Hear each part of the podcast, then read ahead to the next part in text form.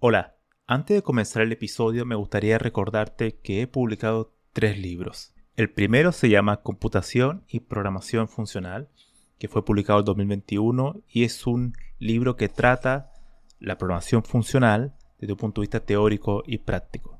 El segundo se llama Mentes Geniales, la vida y obra de 12 grandes informáticos. Esta es una obra que repasa la historia de hombres y mujeres que fueron relevantes en la historia de la computación.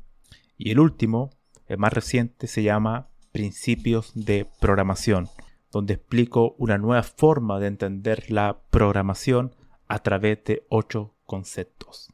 Todos estos libros se pueden encontrar en librerías en España o en Amazon y también en Latinoamérica se puede encontrar a través de Mercado Libre y Busca Libre. Para más detalles pueden visitar mi sitio web camilochacón.com.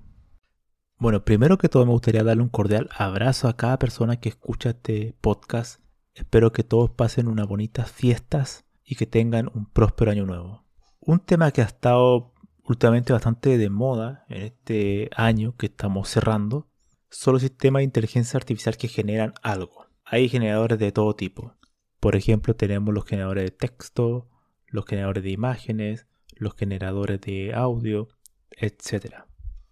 Y entre esa amplia gama de generadores están los generadores de código, que para muchos representan el fin de la programación o el fin de la forma actual de concebir la programación. Eso lo hablaremos al final de este episodio.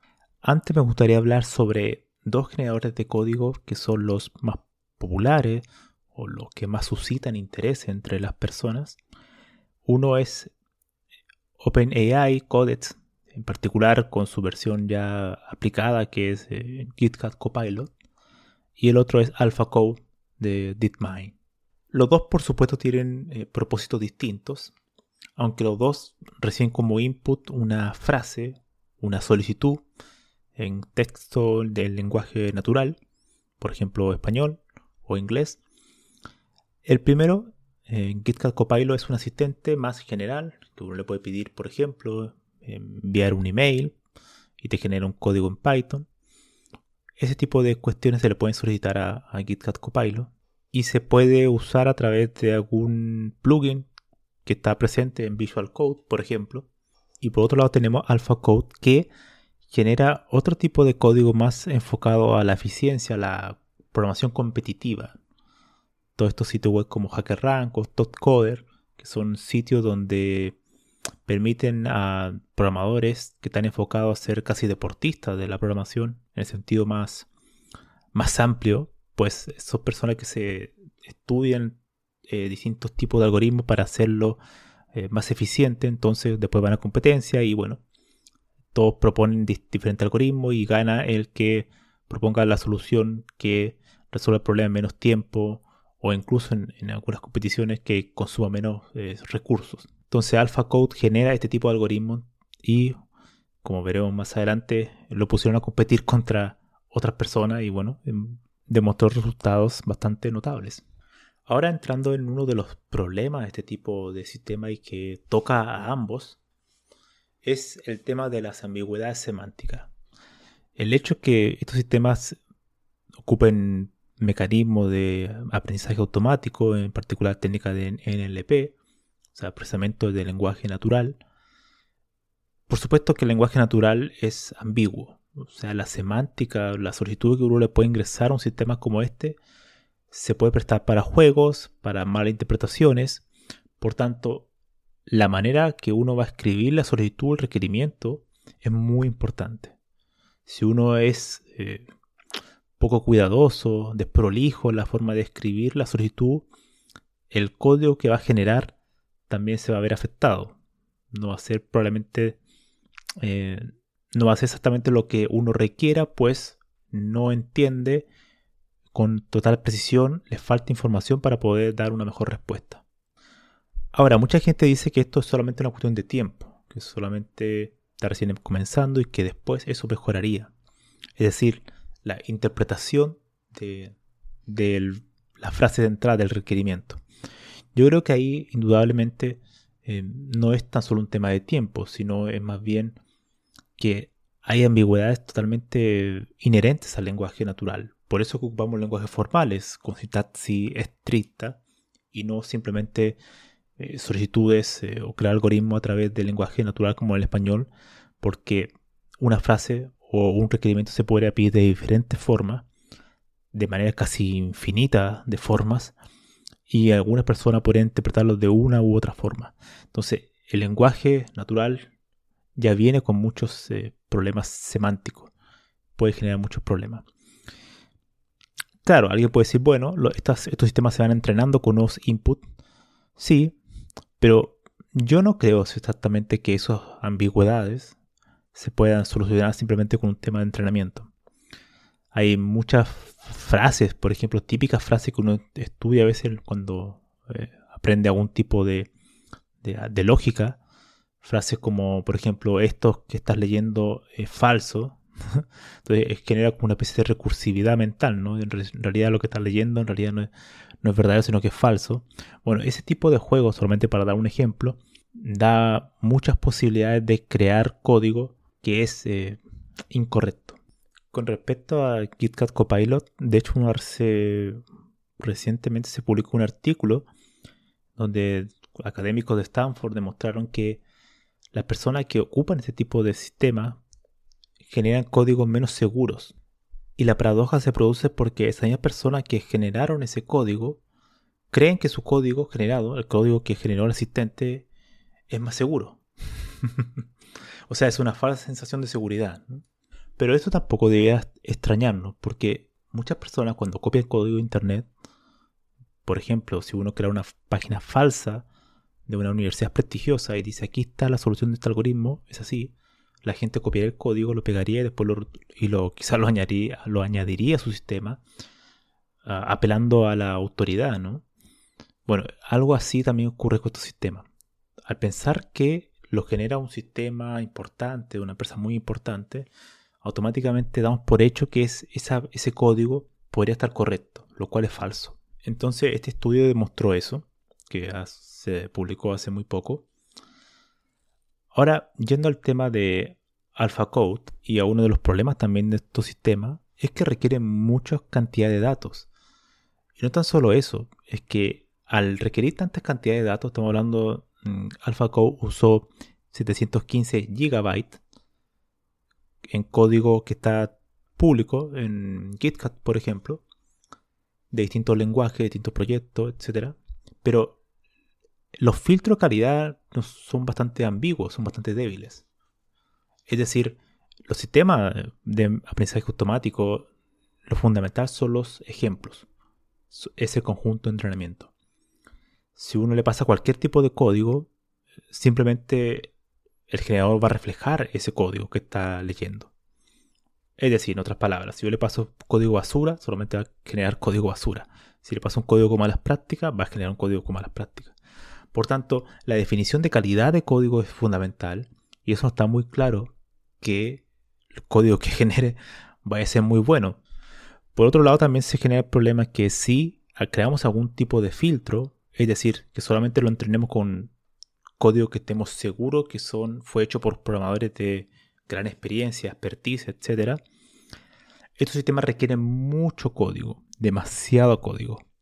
En particular el aprendizaje automático, deep learning, requiere enormes cantidades de datos para poder encontrar patrones automáticos. Por tanto, si filtramos cada vez más eh, buenos ejemplos, no vamos a tener suficiente ejemplo para poder generar cualquier cosa a menos de calidad, ¿no? Entonces al final ahí también se genera una cierta contradicción. Pues requerimos muchos datos, pero no tenemos los suficientes datos buenos, sin contar todos los temas que están en el índole legal.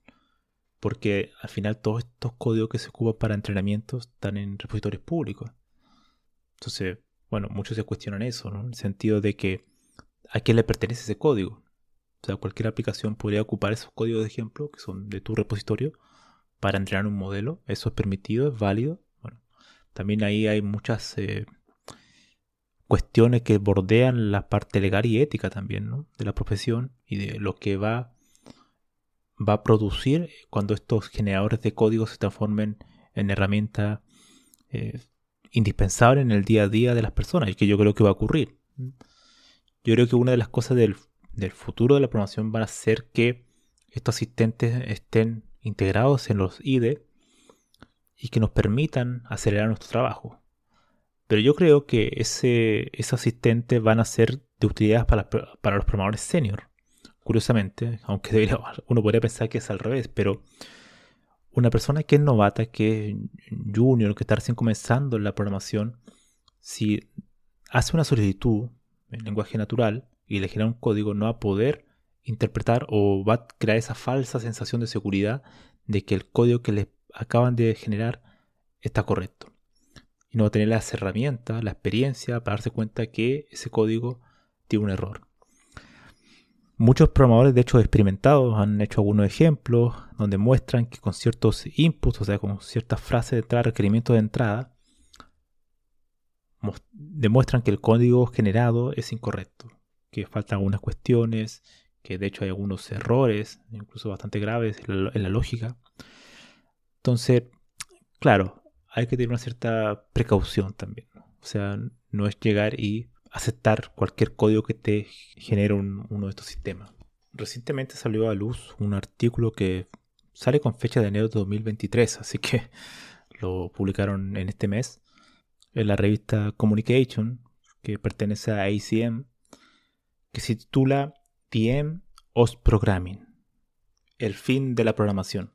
Me gustaría terminar este breve episodio con comentando este, este artículo que lo encuentro muy interesante y que lo voy a dejar un enlace en la descripción. Este artículo fue escrito por Matt Wells, que obtuvo un doctorado en Berkeley en Ciencias de la Computación, también dio clase en Harvard, también fue director de ingeniería en Google, etc. Ahora, curiosamente, y entre paréntesis, es CEO de una empresa que genera software, sistemas de inteligencia artificial que apoyan a los programadores. Esto es muy importante porque también hay como un conflicto de interés en lo que él va a decir en, este artículo. Ahora cierro paréntesis. Bueno, él en este artículo voy a citar dos frases que considero relevantes. Abro comillas. Dice, creo que los informáticos del futuro estarán tan alejados de las definiciones clásicas de software que les resultará difícil invertir una lista enlazada o implementar un quit source. Eso sería uno, cierro comillas. Y la siguiente es casi allá al final del artículo. Dice, abro comillas, la programación en el sentido convencional, de hecho, estará muerta. Cierro comillas. Bueno, su opinión se basa en que los sistemas de aprendizaje automático, eh, estos sistemas, grandes modelos de, de, datos, van a poder eh, predecir, van a poder generar código que va a hacer la tarea de la programación prácticamente irrelevante. Y no tan solo eso, sino que va a cambiar toda la concepción de la informática como tal. Es decir, ya eh, aprender a ordenar una lista, un arreglo, la estructura de datos, los típicos cursos de algoritmos, estructura de datos, van a ser casi inútiles. Por tanto, él también aboga por cambiar, por prepararse desde ahora ya y aceptar este futuro, ¿no? Que va a ser prácticamente inevitable. Ahora, yo no estoy tan convencido con su argumento. Si es cierto que los sistemas eh, de generadores de código, como yo mencioné anteriormente, van a ser parte del día a día, van a ser asistentes que te van a poder ayudar. Yo no creo que maten a los conceptos de la informática.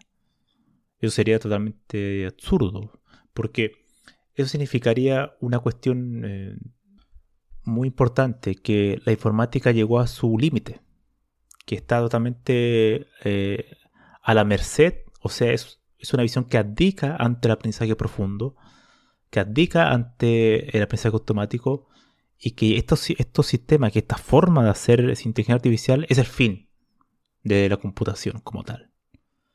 Es decir, estos algoritmos, estas maneras, estas redes neuronales, son el fin de la informática. Por tanto, solamente nos queda adaptarnos y usarlas. Es decir, no hay ningún otro eh, concepto, algoritmo o sistema que puedan aparecer en el futuro, que puedan ser incluso mejores que estos sistemas numéricos probabilistas, que son los, el aprendizaje automático. Es decir, para él, para este autor, implícitamente está ahí que el aprendizaje automático es el fin. Ya no hay más, nada más. Ya no hay una nueva forma de ver la computación, no hay nuevas eh, estrategias para hacer la computación, sino que todo se ha reducido al aprendizaje eh, automático. Eso para mí es un error. Yo creo que eso es una forma de renunciar a la informática como tal y también renunciar a los nuevos avances que pueden surgir en el futuro. La informática no es aprendizaje automático, la informática no es aprendizaje profundo. Es solamente una forma de crear sistemas. Pero no podemos simplemente decir que toda la programación se va a reducir a eso y que simplemente los informáticos van a ser personas que con unos par de botones, clic por aquí y por allá, van a poder crear todo el código que ellos quieran. Sin duda, los sistemas, eh, los asistentes van a ser de gran ayuda, pero de ahí a decir que, incluso él lo dice, los científicos de la computación van a ser simplemente, van a tener que reevaluar su, como su plan de estudio, me parece un error. Me parece ser demasiado optimista. Y también es un poco renunciar al estado del arte de múltiples otros campos de estudio, que no tienen nada que ver con el aprendizaje profundo, que no tienen nada que ver incluso con la inteligencia artificial, otras áreas de la computación. La computación además tampoco es programación como tal, ¿no? Entonces, yo creo, confío que van a aparecer nuevas estrategias para hacer computación, incluso que puedan surgir, emerger desde otros campos de estudio, como la biología, la química, incluso la computación cuántica, que a pesar de que no soy tampoco muy optimista que sea lo que promete ser. Quizá también por ahí pueda aparecer algo que haga avanzar la computación y la transforme a algo más. Pero yo no creo que los sistemas, eh, de nuevo, los sistemas numéricos probabilistas eh, sean el final de la informática. Yo creo que ese no, no, no es por ahí donde va la cuestión. La cuestión va, según de mi punto de vista, en más en un enfoque más interdisciplinario de la informática, que se integra más campo de estudio, que se integre más a las humanidades, sobre todo en el tema de la inteligencia artificial fundamental para eso, se integre más a sistemas que apelen más al impacto que cause sobre otras personas, las construcciones que hacen los desarrolladores, va más que nada por ahí, por ampliar el panorama, el espectro de opciones más que reducirlo simplemente a, que la informática, la programación va a ser totalmente automatizada, ¿no? Yo no creo que sea eso. Yo creo que la conciencia, eh, ciertos valores, ciertas conductas tienen que ser eh, sugeridas, consideradas para que los programadores sean mejores y no tan solo puedan usar de manera adecuada estos generadores de código automático, sino también sean más conscientes del impacto que crean sus creaciones en el mundo. Eso sería el episodio de hoy. Espero que les haya parecido interesante y voy a dejar los enlaces a los artículos que mencioné en este episodio. No se olviden de compartir este episodio y suscribirse a este podcast. Nos vemos.